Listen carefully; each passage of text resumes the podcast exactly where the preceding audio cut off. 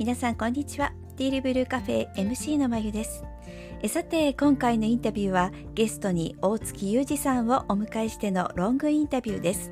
今まさに時の人といった感じのイメージの大月さんですが会話を通じての温かいお人柄と熱いものを感じる方でした。幅広い世代の方にぜひ聞いていただきたいインタビューです。はじめに大月さんのプロフィールからご紹介します。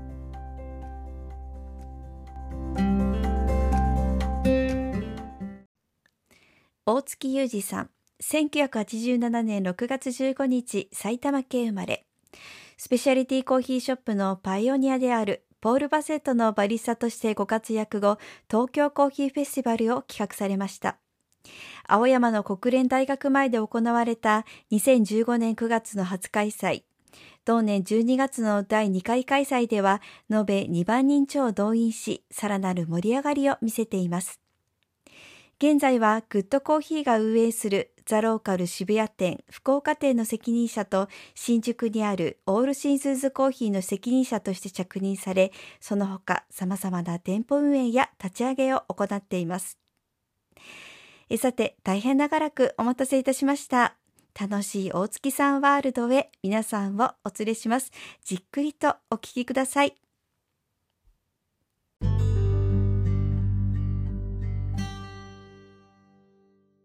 ではよろしくお願いします。大月裕二さんです。よろしくお願いします。よろしくお願いします。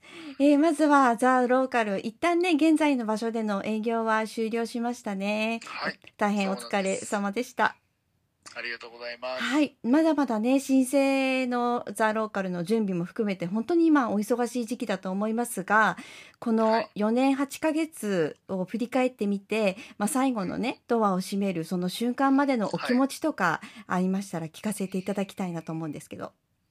えーっとね、4年8ヶ月意外と長かったですねあ。えーっと、はいもともとは僕はその、え1個前はね、グリッチコーヒーっていうところにいまして、はいもともとはその出向っていう形でね、あの、ザ・ローカル始まったんですね。あそうなんですね。そう。なので、最初からローカルの社員っていうわけではなくて、うんグリッチコーヒーの社員からスタートして、へザローカルのえ。あの、立ち上げに携わるっていうはい。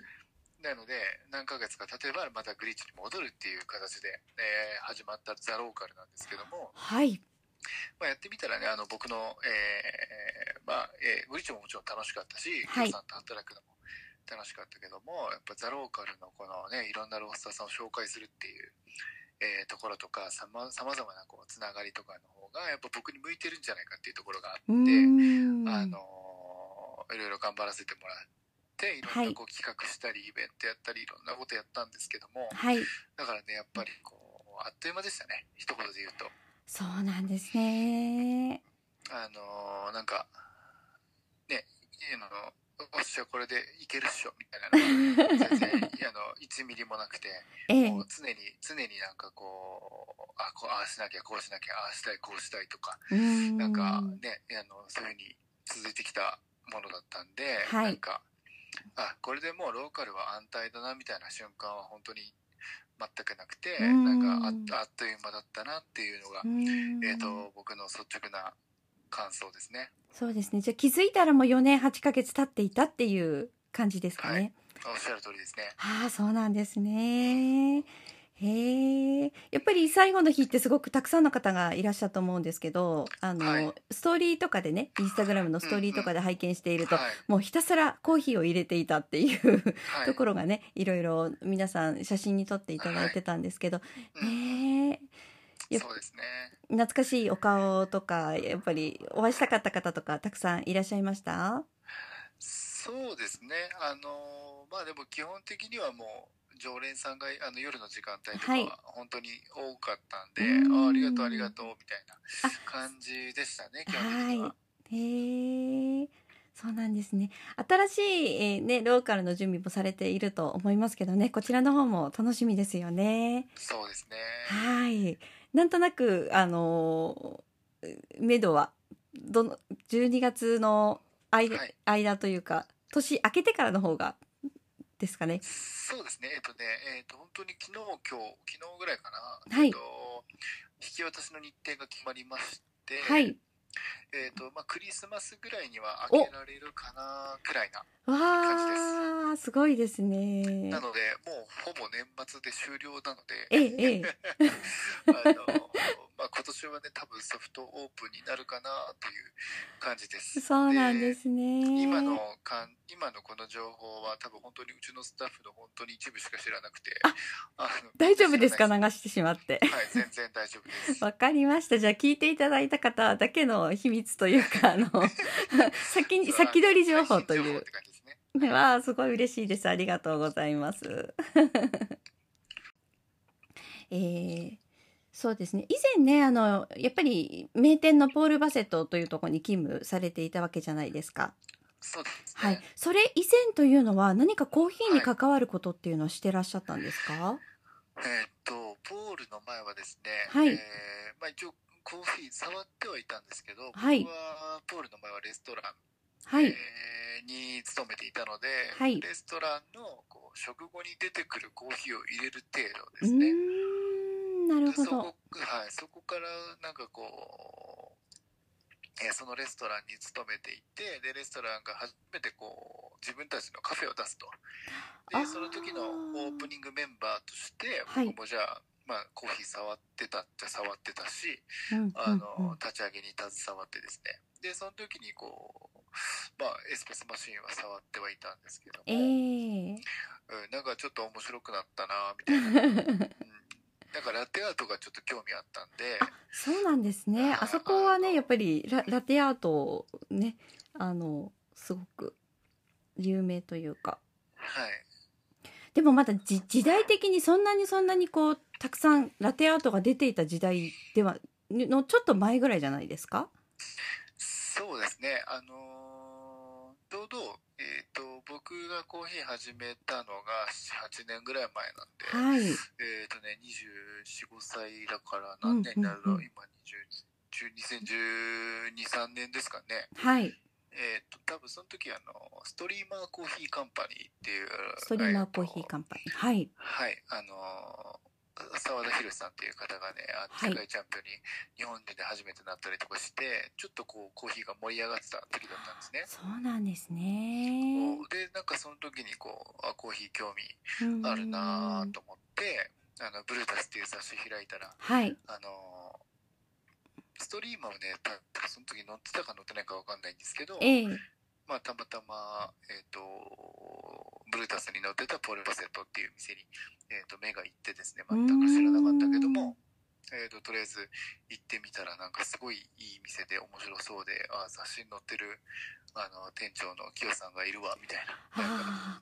あのイケメンのイメージがありますよね。あそこのお店は。あなうんなんとなそうですねくこう、イイケメン揃いの で顔で選んでるのかなとかって思ったりいや、それもあるんじゃないですか。でその中の一人だったっていうわけですね。いやいや、全然そんなことはないです。そうなんですね。はい。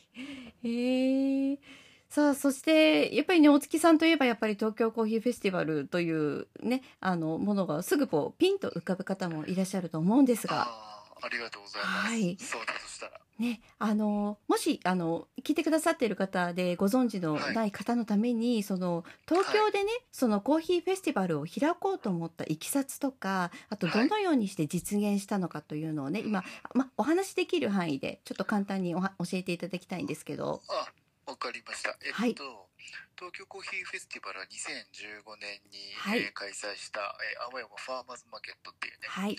えーところと、えー共同で開催した、えーイベントなんですけども、はい。えー、とそもそものこういきさつはそのポール・バセットで僕が働いててはい。でその時の、えーチーフバリスタチーフ、えーロースターの、えー鈴木っていう人がですね、はい。え存じ上げてすます。はい、グリッチコーヒーグリッチコーヒーを立ち上げるとはい。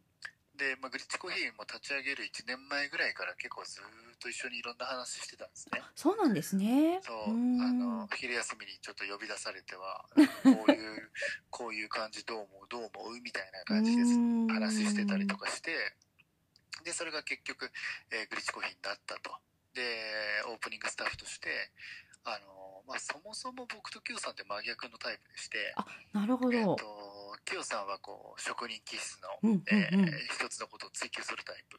僕は逆に、えーそういったものを広げるサービスマンタイプうっていう、ん。えー形で認識してまして多分うんと僕はそのそれが強みだなと思ってたんですね。うん。えっともともとグリッチとかポールに集まるタイプっていうのは職人気質なタイプがすごく僕は多いと感じていて、うん。その中でちょっと割とタイプが違うかなと。だからここうあれだろうしでその中でこう、えー鈴木っていう人間を見ていてはい。より彼みたいなこう職人気質だったり、えー、喋るのが下手だけども、えー、言っちゃった。いやもう言ってるんで大丈夫ですよ。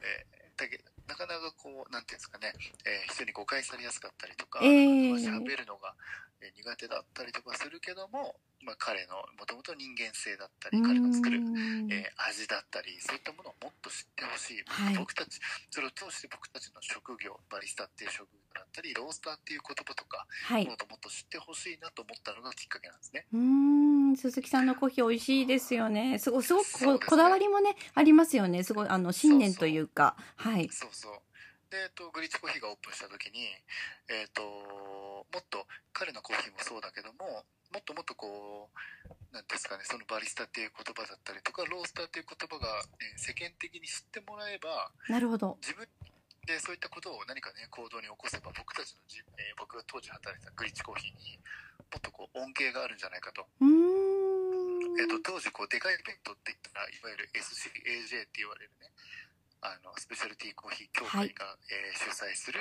はい。えー東京ビッグサイトで開催されるマーケットですね。はい。が、えー、とだけだったかなという僕の認う識なんですんうんけども、うんうん。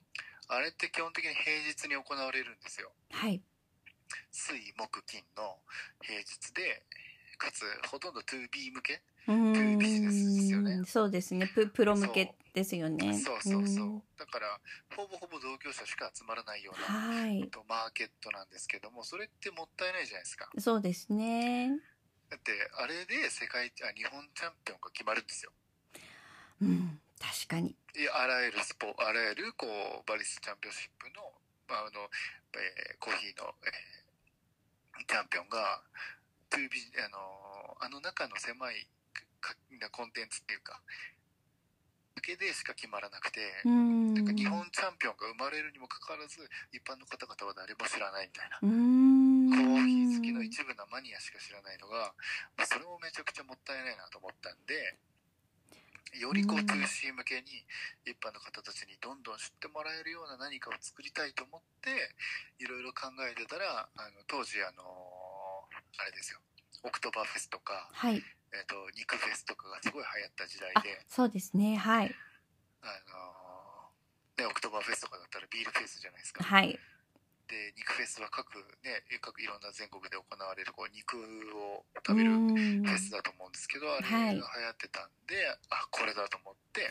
あそうどうやったらコーヒーでこういうのができるのかみたいなのをこういろんな人に相談しながら話しながらやってたっていうのがきっかけですね。そうなんですね。まさかその肉フェスのあたりからのそのがヒントになったっていうのはね、ちょっと私も初めて聞きました。ほ他のインタビューでそんなにあの出てこないですよね。こここここの部分は。ねカットされてんじゃないですかね言ってるとは思うんですけどねそうなんですね。これカットしませんから。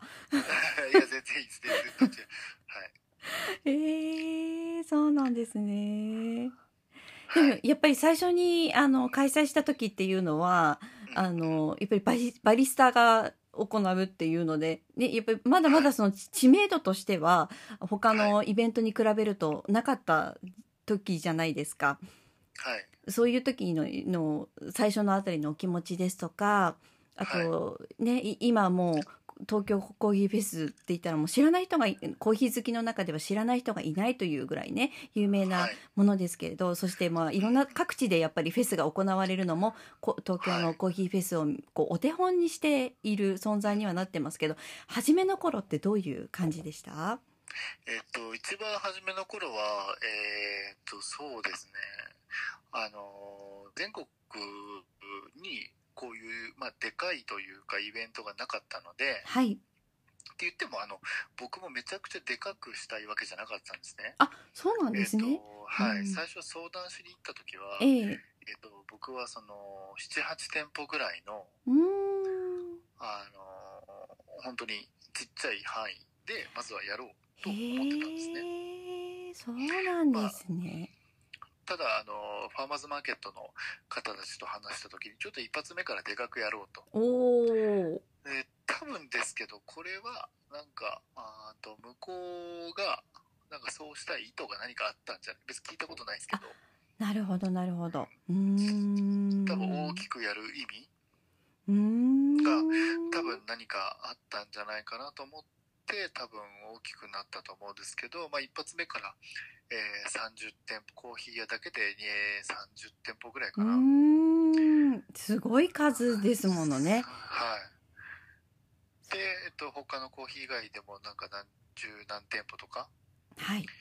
呼ぼうとだからでかくやろうっていう風な、えー話になりましてでそこからもう僕の頭では考えられないというか、えー 許容を超えてきたというか、はい、はい、はい。なのであやべえ頑張んなきゃみたいな感じで ドキドキですよね、もう最初からプレッシャーと。あのーえっとね企画書作った段階ではええ。もう本当に知り合いしか声かけないぐらいだったんですけど、はいそこから関東中のありとあらゆるコーヒー屋さんをネットで調べてですねはい。あの自分でこう表を作って、えん。ー電話でアポイント取ってアポイント取ったところから企画書持って会いに行ってみたいな。やっぱり直接会いに行ってっていうことですよね。あもちろんです。あの、はい。当時僕まだグリッチコーヒーじゃないわポール・バセットの時の僕社員だったんですよはい。だったので、えー、と自分の高級あのをあのやつ買ってわ会いに行っー。てたっていう感じでした、そうなんですすね。は。い。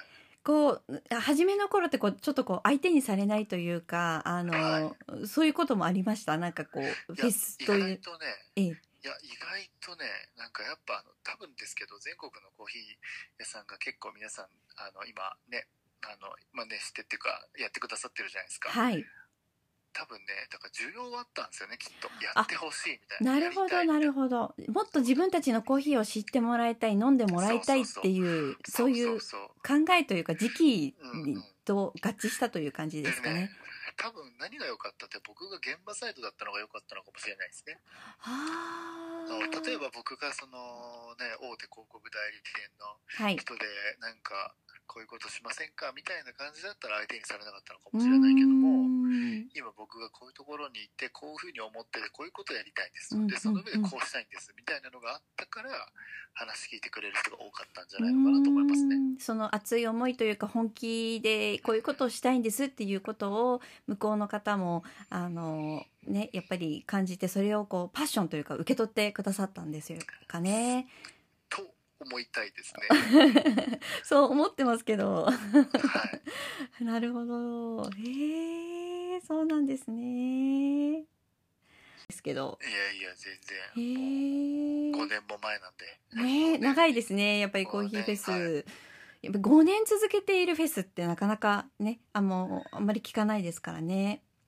うんそうですねはいかりました。えっと、ちなみに、まあ、えーコロナの状況次第ではあるかと思うんですが、今後の、うん、まあ、よ予定というか、お話しできる範囲ではありますけど、はい。えー東京コーヒーフェスに関して何かこう、はい。お話しできることってありますか？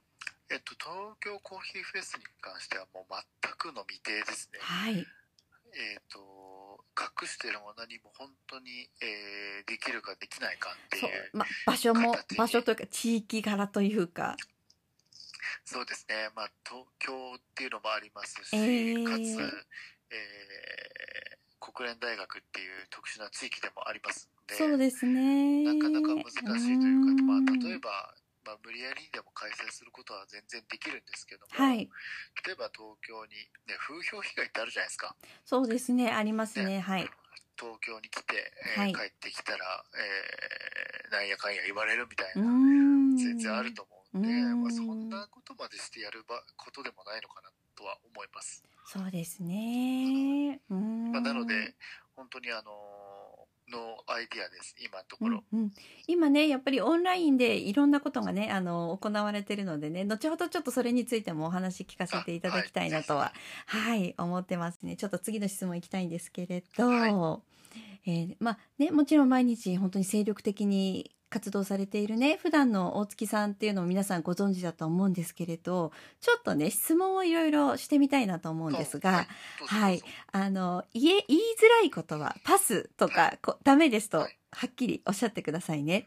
で、はい。えっとちょっとテレビのようにあのい今の会話を少しだけスピードアップして質問してみます。であの、はい。今ちょっと丁寧に話してるんですけど少しだけカジュアルにお話しすることを許してください。はい、どうぞどうぞ。はい、それでは最初の問題からいき問題とか質問からいきますね。はいはい、休みの日は何をしている？休みの日は子供と遊んでますね。あの家にいますかね。お家でまったりということですかね。はい、そうですね。はい。それで二つ目です。えー今までで一番ブチ切れたことは何？ぶち切れたこと。え、今までで一番ですよね。そうですね。あ、二番でもいいですよ。めちゃくちゃ難しいな。え、ぶち切れたこと？あんまり怒らないんですか？えー、っとね、いや、あの、短期なんで、短期なんて基本的にはちょこちょこ切れてるんですけど、はいあまりにもぶち切れたことって逆にもう、あの、キヨさんと喧嘩した時ぐらいです そんなことがあったんです。ね。ああの、昔ポール・バセットで一緒に働いてて、はいあの、もうこいつ下げてよみたいな言われた時にもうぶち切れて出てったことありますけどね。逃げたんです。はいあのこいつ変えてよって言いながらあの製氷機みたいなやつバーンって閉めたんで あもううるせえわと思って僕もどっか行っちゃったっすね。そその後どうなったんですかねそれは。あと僕はね多分戻ってきて、はい。えー多分そのままコーヒー入れたんだと思うんですけどね。ごめんなさいとかやっぱり言えないですよね。でも、まあ、大先輩ですけど。まあ、言う必言う必要もねえなと思って。聞いてらっしゃるかもしれないですけど、これ。あ全然大丈夫です、お聞きいただけるるかわかんないですけどね。もうね67年8年ぐらいの前の,、昔の話なんでもう今今でもめちゃくちゃ仲いいですからね。多分あ後からもしねこれを聞くことがあったらあの笑ってらっしゃるかと思うんですけどね、はい、あのねはい。こういうのはね、ちゃんと尊敬してて、普段からちゃんとあなたのこと尊敬してますよって言ってますからね、問題ないです。はい、人間関係がちゃんとねできている信頼関係ができているということですよね。はい、では三つ目の質問です。えーやめられないとい分かっていてやってしまう、まあギルティープレジャー、えー罪深き楽しみというのはありますか？ああ、長風呂かもしれないですね。おお、ちなみにどのぐらいのお時間？えっとね、僕もほら、あの、唯一の楽しみじゃないですか。はい。なんて言うんだろう、もう、ね、誰も入らなくて自分だけの時間なんで。ああ幸せですね。昔はそんなことないんだけどもあの湯船に浸かりながらあの YouTube でお笑い見ながら 本当に長いですね。無駄な時間だなとか思いながら、えあのーぼーっとしてますね。わあ長風呂。うーん、あのたどうした食べるとか例えば夜中に何かを食べてしまうとかってそういうことはないですか？あーもう怒られるんでそれはないですけど、ちゃんと管理はされていらっしゃるんですはい、別ねにめちゃくちゃ飲んで酔っ払いまくるみたいなのもないし。はい。わかりました。で4つ目の質問いきます、えーはい。グッドコーヒーとして今求められていることは何ですか？求められてること？はい。それはグッドコーヒーを見てる方たちに求めこうじゃないかってことですかね。見てる方でやあったりとかその周りの人ですね。おおそらくまあ携わっている方とかいろまあ幅広くはい。幅広く。あじゃあそれで言うと求められてることはもう本来グッドコーヒーってえっ、とウェブからスタートしまして、はい。い、ろんなコーヒー屋をそこにね登記されてるので、えーそれを見てこうあこの店いいなって言って行ってもらうことが目的だったんですね、ん。そう。でももともとはこれ趣味のサイトから始まってるんですよ。はいあのスタートした人間が、えー自分がコーヒー屋回る時にそういったツールがないと。だから、えー何かこう作りたい作ろうと思って作ったのがグッドコーヒーなんですね。そうなんですね。地図になってますもんねあのサイトはね。そうです。そうですはい。うん。でそこからインスタグラムが派生してっていう形なんですけども。ああのーまあやっぱコロナの影響もあったりとか、はい。まああのーね、もう、えー作り始めて7、7年ぐらい経つのかな。らいろんなこう、ことを、時を経てですね、やっぱりこう、だんだん、えーウェブの更新だったり、インスタの更新だったりとうかも、ん。あの、僕らの、えっとですね、ごめんなさい、ちょっと話長くなっちゃうんですけど、はい。僕らのインス、えーウェブとかって広告入ってないんですよ。はい。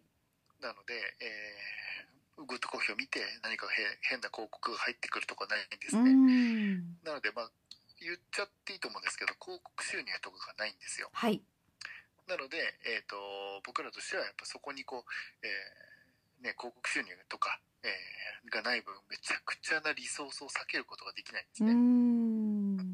ん。まあ、なので、えっ、と、まあ、ウェブとかインスタグラムの更新っていうところで、えっ、と、ちょっと一瞬こう止まった時期、やっぱコロナに入って特になんですけども、はい。あったんですけども、やっぱそれを復活させること、うん。うん。えーインタビューしたりとか、まあ、インスタ載せたり、えーウェブで新しいページ載せたりとか、いろんなコーヒー屋さんとのこう接触っていうのが一瞬ちょっとなくなってしまったりとかしたんですけども、やっぱりそれが僕らのスタートでもあり、求められてることかなとう思うので、ん。それをこうきちっと、いや、はちカチッとカチカチっとはめていくっていうのが重要なことかなと思いますね。なるほど。うんいやー、面白いです。えはい。質問まだまだ続きますけど、お時間大丈夫ですか？はい。じゃあ、もちろん5つ目の質問です。ライバルっている？ライバル。はい。ライバル難しいですねライバルっていうよりもえっ、となんかやっぱり憧れててあもうこここうしなきゃなしなきゃなってうわあれいいなあれこれいいなみたいなのもたくさんありますよもちろんはい。もうコンプレックスの塊なので いえいえいえいえああもうこの人倒したいなとかも全然ありますよ一人あげるとしたら、あの、お話できる範囲内ですけど。一人ですか？あ、二人でもいいですよ。えー、難しいですあのそれで言うと僕はその例えばなんですけど、はい実名出しちゃうとその僕がねあのポールで働いている時からあの大先輩である今オニバスコーヒーの坂尾さんとか、あ、坂尾さん。えーはい。福連コーヒーの、えー小島健二さんとか、ねはい。あのどっちも代表取締役ですけども、はい。まあ、彼らをこう、えーもう、ね、キヨさんからもうあ淳超えてよとかうケンジ超えて。よみたいなずっと言われててですねそれがめちゃくちゃストレスで頑張んなきゃと思ってたんですけど やっ。ぱやっぱねあの頑張っても頑張ってもなかなか越えられない壁ですし、背中なんですね。なのでまあライバルっていうよりかはやっぱこうもう全国にいろんな人たちがいていろんな方たちのねロースター紹介してるじゃないですかはい。だからやっぱすごいなと思うとこたくさんあるんでそうですね。はい、もうだからもう、なんていうんですかね、そういった意味ではもう、あ尊敬するから本気で。うん、うん、うん。だけど、えっ、と、あ、もうそういうところ勝てねえな、こういうところ勝てねえな、こういうところ勝てねえなと思うから自分の強みを生かしていくような、えー仕事をするっていうのが最大の、こう、なんですかね、えーらまあ、自分がライバルって言ったらあれですけど、まあ尊敬する人はたくさんいるって感じですかね。なるほど。わかりました。あまあ唯一、もしじゃこの答えではい唯一こう、ちょっとおふざけで一人あげるとおふざけするならばどうぞあのライフサイズクライブっていうあの国分寺にあるですね、はい。よくわかんないコーヒー屋があるんですけども そこの店主のね吉田っていう吉田さん。はい。あのいかつい目をしてるあいかつい体をしててね、もうはい。コーヒーに必要ない筋肉をまとってるんですよ。でね自分で焙煎しながらスイーツも作りながらこうお客さんのことも大好きでねなんかそういうやつがいるんですけどそいつはねライバルとは全然思ってるんですけど あの、まあ、同期だったんではい。同い年だし、応援してらっしゃいますもんね。そうですね、はい。あのスイーあのフルーツ食えないくせにカッピングフ カップフレーバー答えるっていうね。スイーツダメなんですか？あのフルーツが食べれないんですよ。なるほど。ばくじゃあ、食えない。爆爆弾発言、今おも面白いので、これはそのまま。全然大丈夫です。よフルーツ食えないくせにカップコメント言えるっていうね。すごいですね。本当にあのバカにしたい感じですね。わかりました。ありがとうございます。じゃあ次の質問です。えーはい。師匠であるグリッチコーヒー鈴木さんとの忘れられない思い出は？あすやっぱ喧嘩じゃないですかね。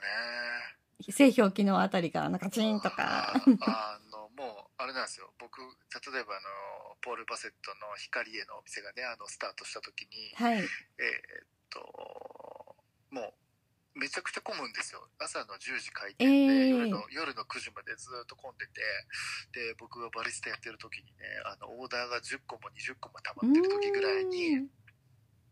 あのホールとバリスタと、えー焙煎機のこう一直線のラインがあってですね。はい。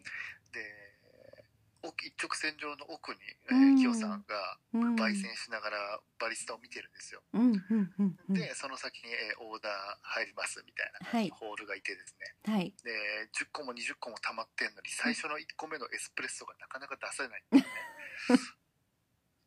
あの作っても作っても下げられてもう一回やってもう一回やってみたいああ、それは。なあの焙煎しながらずーっと見ててなかなか出せなくて、うん最終的には勝手に、えーちょっとどいてとかじゃなくてちょっと俺やるわじゃなくてあのしれーっとバイスバリスタ僕に僕から変わってですね か勝手にコーヒー入れ始めて僕が切れて外に行くっていう また外に行っちゃうんですね。はいまあそういうことがありましたね。楽しい思い出がね、はいいっぱいありそうですけどねっ。たですえね。ー今思えば。うーん またちょっと鈴木さんとのね思い出は後で教えていただきたいですけど ちょっと次の質問に行きたいと思います、はい、どうぞ。えっ、とこいつキャラかぶってんなと思う方はいますか？え、これキャラかぶってる？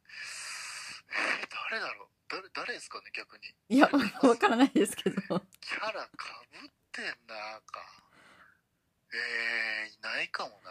じゃあいないということにしますか。いないでいいですかはい。わかんないはい。な。あとは わかりました。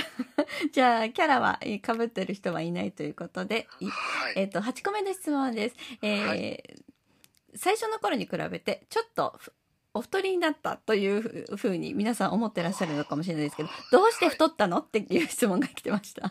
えーとですね、それは、あの、質問した方は20代なのか30代なのかわかんないんですけども わ、かんないですこれはね。完全にね、年齢です。はい、じゃあ年齢のせいということで、あの食べる量は変わってないんですけどやっぱ30を超えてからはい、あのただただ太るだけ溜まっていくっていうね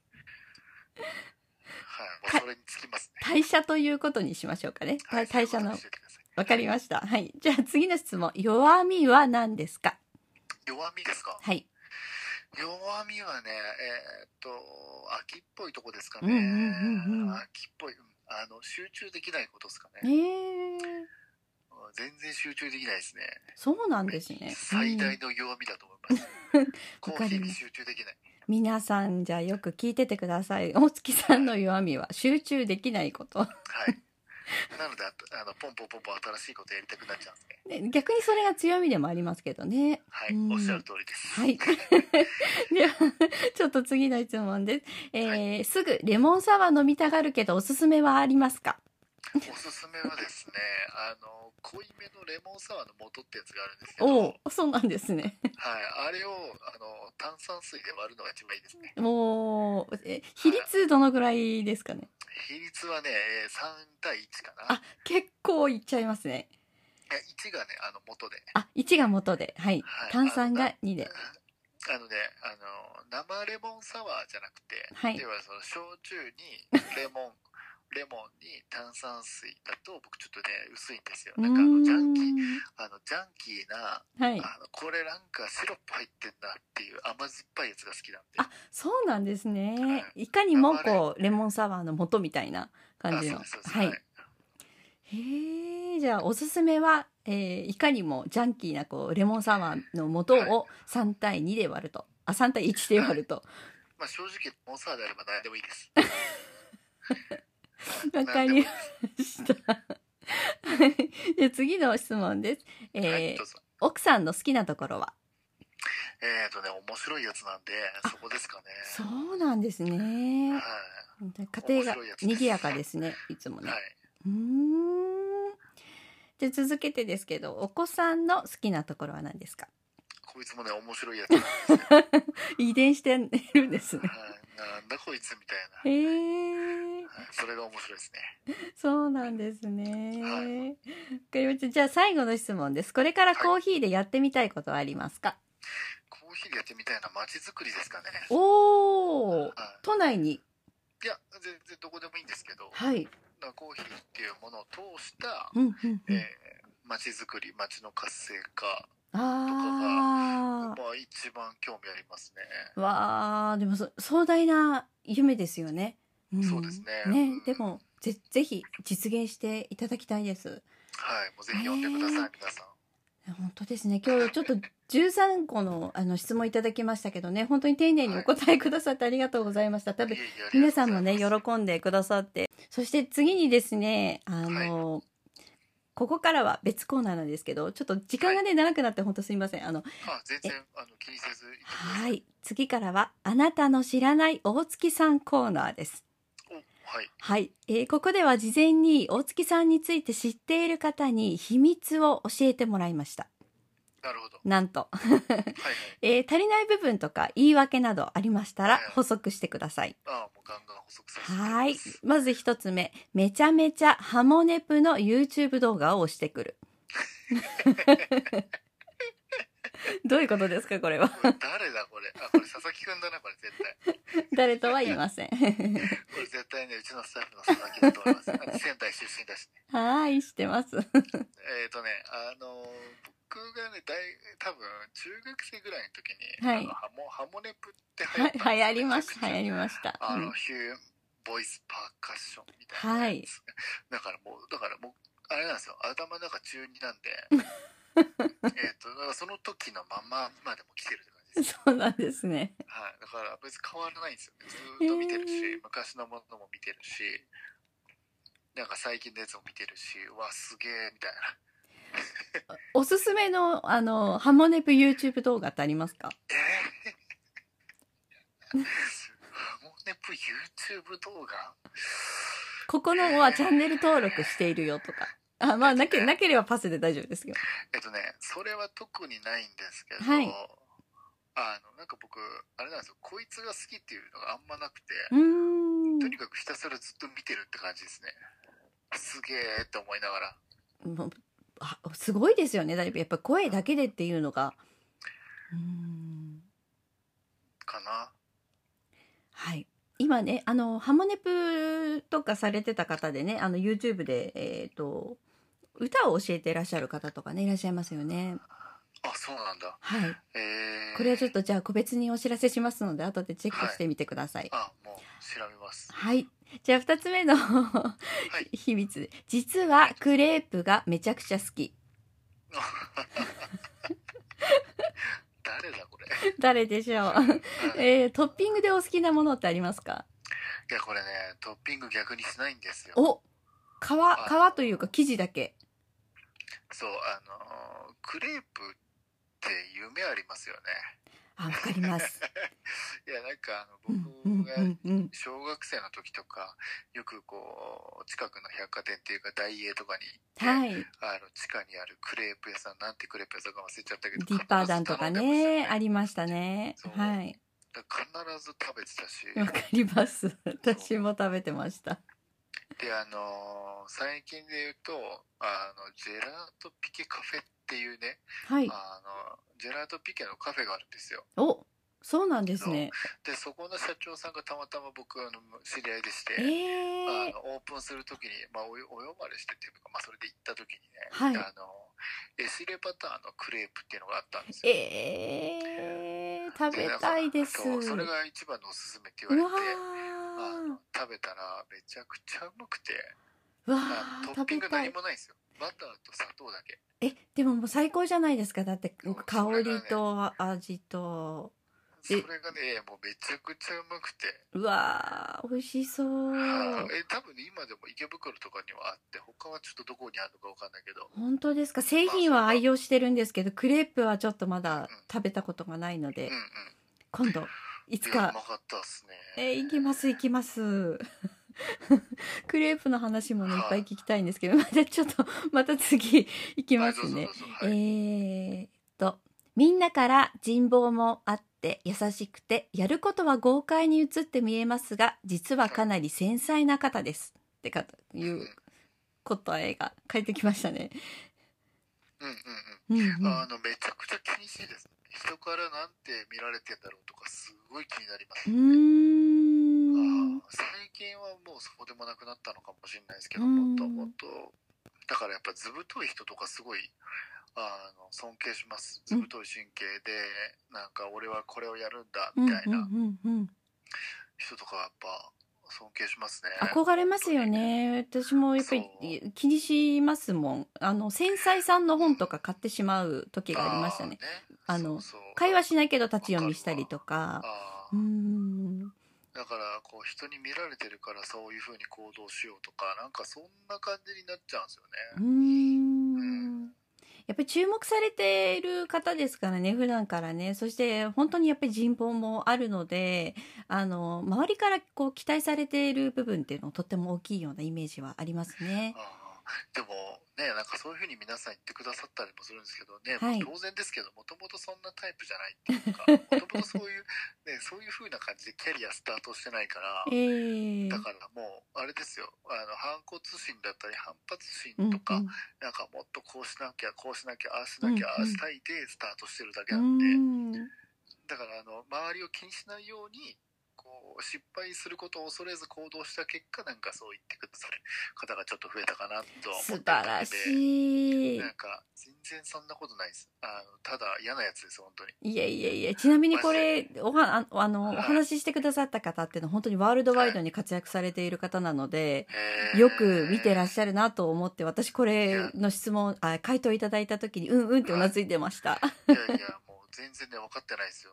ワールド ワールドワイドに活躍してる人が誰か分かんないけど僕のことは全然分かってないいえいえいえでもとっても繊細な繊細繊さんだし。人の嫌なとこしか見ないから。そんなことないですけどね。そして最後ですねこれはね、はい。どなたかすぐわかるかと思いますけどね。ちょっと長いけど読み上げてみますね。はいどうぞ。はい。チャラチャラしているように見えて、うん。本当はいろんなことを考えて気遣いができる人。うん。東京コーヒーフェスティバルをやりたいという話をしていた時も、まずは行動しなきゃと大月くんと二人でコーヒーに携わる人を呼んで勉強会をしていました。なるほど。はい。最終的に東京コーヒーフェスティバルのようなイベントにつながって仲間としては本当に嬉しい限りです。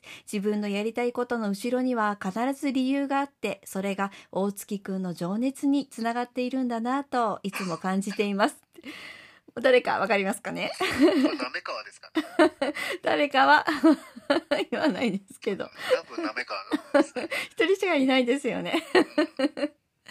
うんでもちょっとジンときましたねこれ見てた時。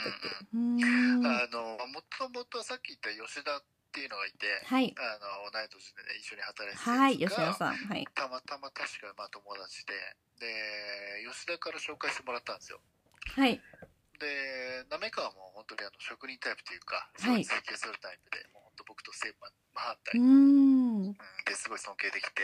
はい。であのコーヒーフェスやる時とかもずっと相談してたんですよ。うーん。で僕あの多分ねいろんな人に相談したんですね。こういうことを思っなんかいろんな人にアポ取って一緒にご飯食べ行ってなんかこういうことを思っててこういうふうにしたいと思ってるしこうしなきゃいけないと思うんだけどどうだろうみたいなやつをすっごいいろんな人に相談うしててでそのうちの一人だったんですけどそうなんですね。滑川はねやっぱまあ年も一緒だったってのもあるしなんかビジョンも一緒だったからいろんなこと相談させてもらってな時にはこういやそれ違うんじゃない？みたいな。あの ただただ賛同するだけじゃなくて、うんうんうん。あの的確にアドバイスもらいながらいやそれは違うでしょこうでしょとかって言いながらう俺もそれにムカつきながらああなるほど確かにねみたいなこと話した中だから、まあ、すごい尊敬してますね。ねいい仲間ですよね。鍋川さんとこうちょっとコンビのようなねあのところがあったりしますようんねううん。うんーんそうだったんですね。なんかね今日はたくさんいい話がねあの聞けて本当にね回答してくださったこのね大月さんを知っている方々にもねあの感謝の気持ちを お伝えしたいと思いますけどね。本当いえいえ。すぐおお返事返してくださって皆さん即答でしたあ本当ですか？はい。ありがとうござい本ます。当に嬉しい話をいっぱいしてくださいましたね。ありがたいですよね。そうなんかちょっと補足ですけど、まあ、なめかに関してはね、はい。コーヒーフェスの相談してただけじゃなくて、はい。えっ、となんか僕らで、まあ、コーヒーフェスってこうマス向けのイベントじゃないですか。はい。でだから完全に主義としてのこう顧客をもう今までコーヒー好きじゃなかった今まで見えてなかったこう、えー現れてなかったお客さんの層をこう,、うん。こう顕在化させるっていうか、うんうんうん。うん。あの氷山の一角だったこう見えてない下の部分をこう浮き出させるみたいなイメージでこう始めるっていうのがコーヒーフェスの、えー最大の目的でコーヒー好きじゃない人たち、知らない人たちに好きになってもらう知ってもらうっていうのがメインだったんですね。で一方でこうそれでじゃあ例えばそうなった先に、えーバリスタのレベルだったりとか、はい。えーまあ、技術もそうだしパッションだったりマインドの部分ではい。なんかいいバリスタが増えなかったら意味ないなとうんうん思ってて、うん。だからあのなめかと話して、うん。マス向けにやるイベントがコーヒーフェスティバル。もっともっと、えー僕らの身内にフォーカスしたバリスタクラス東京っていうイベントも始めたんですね。そうなんですね。そう。でそれは何かっていうと、ん。バリスタ向け20代のうん。30歳未満、まあ、30歳とかくらいの、えーバリスタ向けに僕らで主催した、えーこう勉強会ですね。バリスタ勉強会、若それがバリス手タクラス育成ですね。はい。そういうことですね。バリスタクラス東京っていう形で始めてこれなんで東京ってつけたかっていうと本当は全国に広げたかったんですよ。はい。だけどまあお互いに会社も違うしそれぞれやらなきゃいけないことがたくさん増えていってうん。月2回ずっと勉強会やってたんだけどもそはい。れができなくなってしまって、まあ、途中でどんどんあーしちゃったっていう感じなんですけども、はい。まあ、結構最終的には150人ぐらいのメンバーが集まってそうなんですね。うん。あのまあ、もちろん参加するしないはあったけども、はい。そのめ中に会員いた会員は150人ぐらいかな。うーんでそこから一緒に働いたメンバーもいるし全然違うところで活躍してるメンバーもいるし全然知らなくなってしまった人もいるけどうんやっぱつながってる人はすげえ多いですね。でそれの技術サポートしてくれたのがなめかで僕が広告宣伝みたいな。いやーいいコンビですね。滑川さんとね。そうそうなめかさん本当にこうあの普段からエスプレッソでも抽出でもそうですけど焙煎もそうだしこういろんな研修をされたりとかやっぱり職人気質なところがねありますからね。だからインスタちゃんとやれよっていう話をしたんですよ、見てますよ私は。インスタもノートも、はい。そうそう。であのインスタももともとプライベートのインスタでプライベートとはい。あのコーヒーのこともあげてたけどインスタ分けてコーヒーのこととプライベートのことちゃんと分けなみたいな。そうですね。うーん。ちょっと話しすぎちゃった。どこまで流していいかわかんないです。そんな感じです。わかりました。いやなんかななめかわさんの話はねなんかもっと聞きたいですけどね。もうそれしかないです。それが それしかないね。はい。なめかわさん聞いてすますか？わかりました。えっ、とですね。ではですね、えっ、と、最後にちょっとこうお知らせしたいこととか、あと広告がね、今いろいろね、お月さんのお顔が、えーインスタグラムでも広告がね、出てきたりするんですけれど、あとはね、ライブもね、あの、ご覧になった方も多いかと思うんですけど、お知らせとか、そういうものがありましたら、えーぜひお願いします。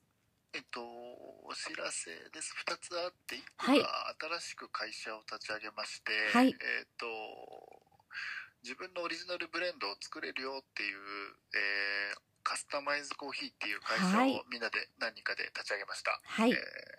まあベースはうちの会社なんですけども、はい。外部の人も一緒に入って、えーウェブ上で、えーいろいろ質問に答えていくとあなたのおすすめはこういうコーヒーですで、えーイラストレーターさんとも契約して、えー自分の新しいオリジナルのパッケージも作れますよとはい。いうような新サービスが始まりますこれが多分年明けぐらいにはリリースされるかなという感じですねでこれが一つと、はいもう一個が、えーオンラインサロンを立ち上げようと今スタートはい。はしてますオンラインサロン。はい。はいえっ、とまあちょっと名前変えてもしかしたらオンラインコミュニティグッドコーヒーオンラインコミュニティっていう名前にするかもっていう感じなんですけど、うんまあ、これは何かっていうとまあえっ、とオリラジの中田敦彦さんとかキあングコン西野さんとかもやってるような、うん。要は月額いくらいただけたら、えーまあ、それに見合うそれやそれ以上の情報をプレゼントしますっていうような内容なんですけども、ね、今盛り上がってますよね。この世界がすごく。うん。はいまあ、コーヒー業界でいうと有名どころでいうと井崎さんとかがはい。あのコーヒー共和国っていう感じでやってるんですけども、そうですね。グッドコーヒーとして僕もやりたいなと、お今年のそうなんですね夏ぐらいからわあ。準備してまして、はい。あのもうある程度決まってますやり方とか。そうなんですね、はで、えっとまあ、いろんな人たちにインタビューとかしながら、えー自分のコーヒーやるキャリア形成していただけたらいいなと思ってます。はい。っていうところですかね。オンラインサロンとあとカスタマイズドコーヒー。カスタマイズドの方はもうすでにこうあのモニターさんというかあの、はい。ねちょこちょこ、えーインスタグラムとかでもね出てきてますけどね。はい。うーん楽しみですねどちらもね。はいそうなんですへえまあ常にね新しいことにチャレンジしているね大月さんという姿をこう本当にもう目が離せないという感じですけどね。さらなるはい。ご活躍をね期待しています。はいありがとうございます、さあでは、えーインタビューの方はね以上になるんですけれど。はい。はい何か皆さんにメッセージがありましたらどうぞ。えーっとねあのなんかいつもこうやってインタビューとかはい。なんか話聞きたいとか取材とかってもし言われる時とか、まあ、結構ねちょこちょこあの増えたってしたんですけどなんか、はい。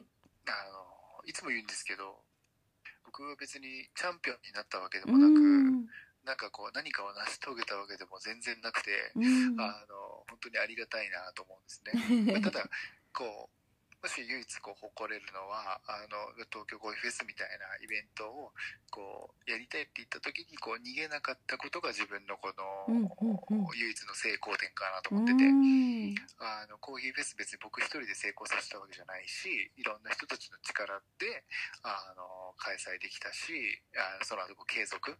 やっぱ一番は継続できていることが重要だなと思ってるんで。そうですね。はい、うん。でそれって別に僕一人の力じゃないじゃないですか当然。うんなので本当にあのーこうねありがたいなと思っててってことは別にあー誰でもなんていうんですかねあーコーヒーの力とか周りの力とか使ってコーヒーの世界をよくできるかなと僕は思ってるんでうん。あのなんか一緒になってねこう頑張っていけたらいいなと思ってるっていう感じですかね。うーんなるほど。こうコーヒーがこう人をつなげてくれているっていう部分もありますし、大月さんのその、ひなんて言うんでしょうふ懐の中にこう上手に入っていくというか相手の心の中にこうスッと入っていくところがねとっても魅力的だなと思って、えー今日ねいろいろお話聞かせていただきましたけど。はい本当にね。末っ子なんで。一番いいですね。末っ子ちゃんなんですね。えー。ありがとうございます。ありがとうございました。じゃあ本日のゲストはね、大月裕二さんでした。本当にありがとうございました。こちらこそです。ありがとうございます。お話いただいて。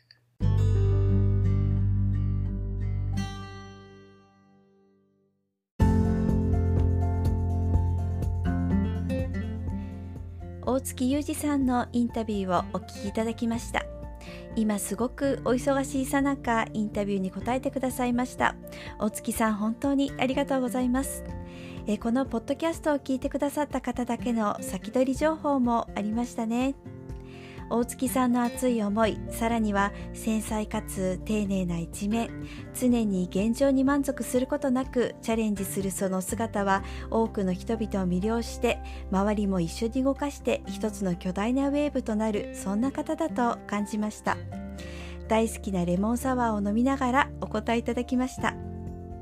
さて次のインタビューはどなたになるのかそれはまた今度のお楽しみにしましょう。今回のゲスト大月裕二さんでした。お聞きいただきましてありがとうございます。